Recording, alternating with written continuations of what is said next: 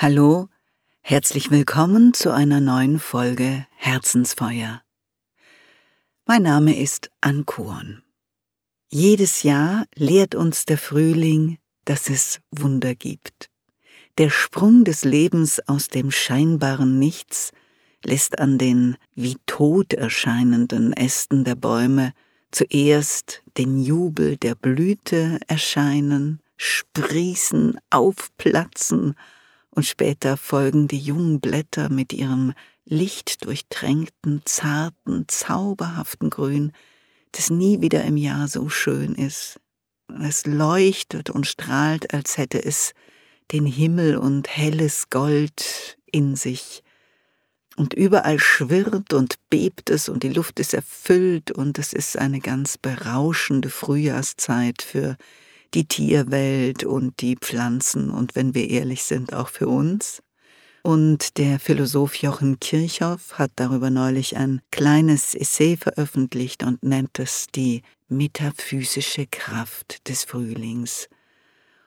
Und was hinter dieser metaphysischen Kraft des Frühlings steckt, darum soll es in diesem Podcast heute gehen. An anderer Stelle schreibt äh, Kirchhoff über die gängige naturwissenschaftliche Welterfassung, Wirklichkeit hat mit Lebendigkeit zu tun, mit Bewusstsein. Es gibt keine Wirklichkeit als pures Es. Den Kosmos zu degradieren zum bloßen Objekt ohne Subjekt, zur Außenwelt, zur bloßen Außenwelt ohne Subjekt, zur bloßen Außenwelt ohne Innenwelt ist nicht nur erkenntnistheoretisch naiv, sondern auch desaströs.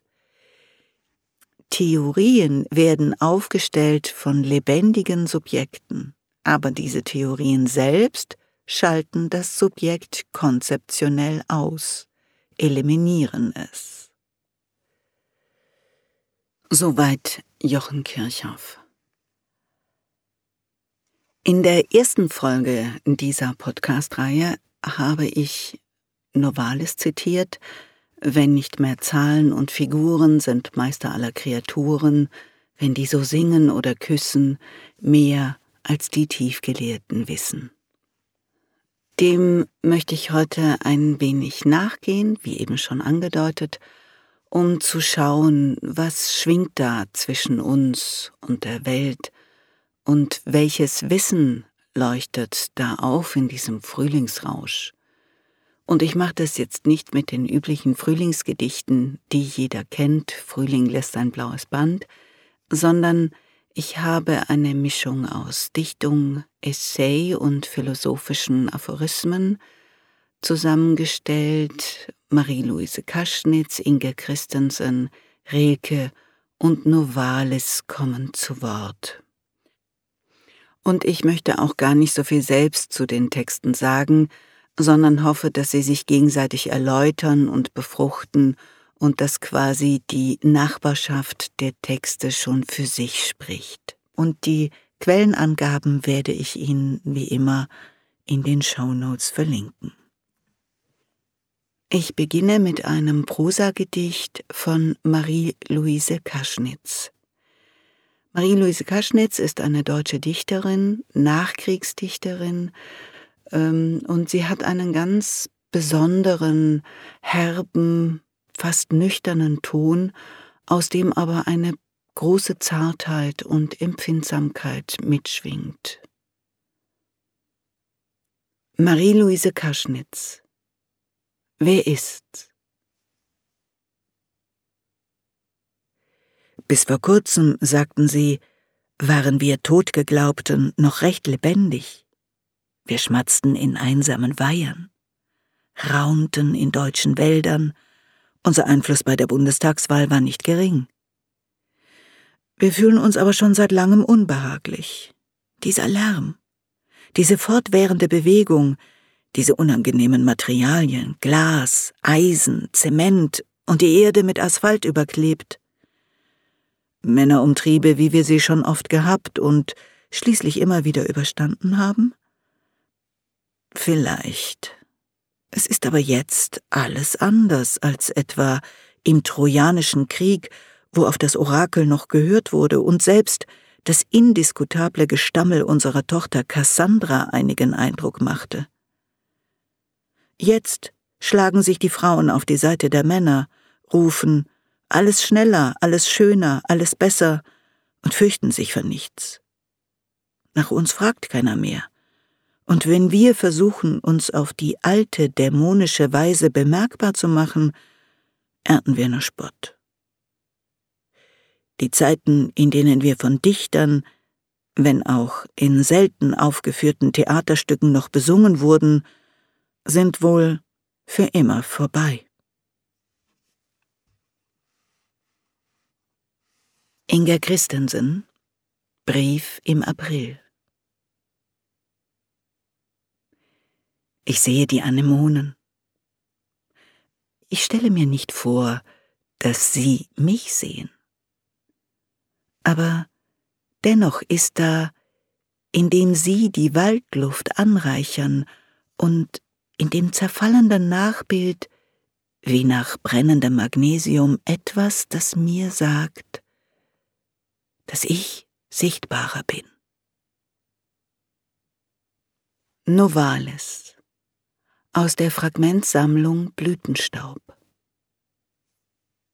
Der Sitz der Seele ist da, wo sich Innenwelt und Außenwelt berühren,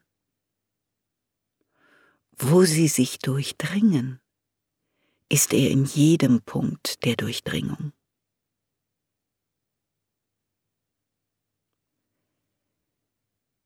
Wie kann ein Mensch Sinn für etwas haben, wenn er nicht den Keim davon in sich hat? Was ich verstehen soll, muss ich mir organisch entwickeln, und was ich zu lernen scheine, ist nur Nahrung, Incitament des Organismus. Noch einmal Inga Christensen aus einem Essay die Welt ist unwiderlegbar.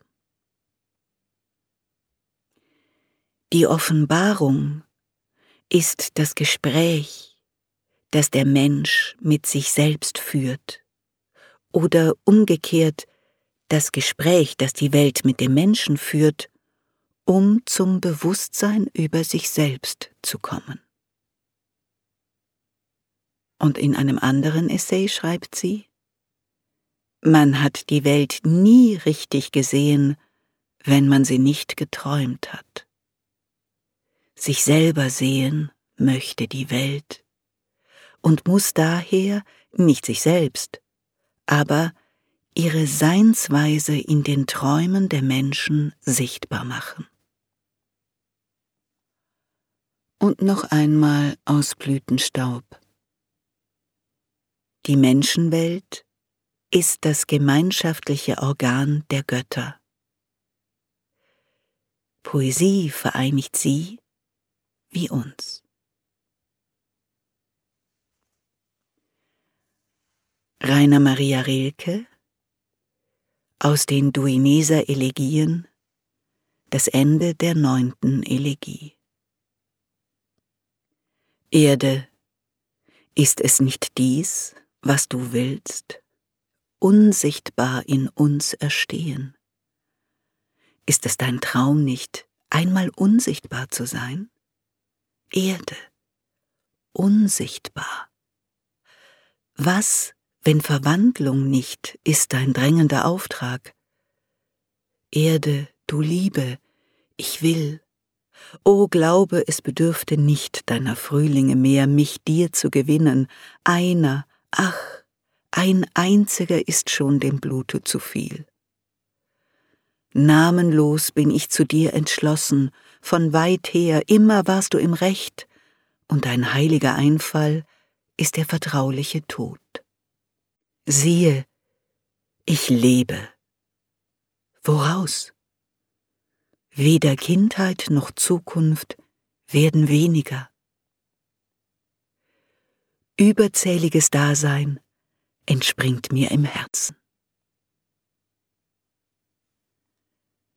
Ich wünsche Ihnen wie immer ein warmes und starkes Herzensfeuer, schöne Frühlingstage und ein überzähliges Dasein, das aus ihrem Herzen entspringt. Ihre Ankuren.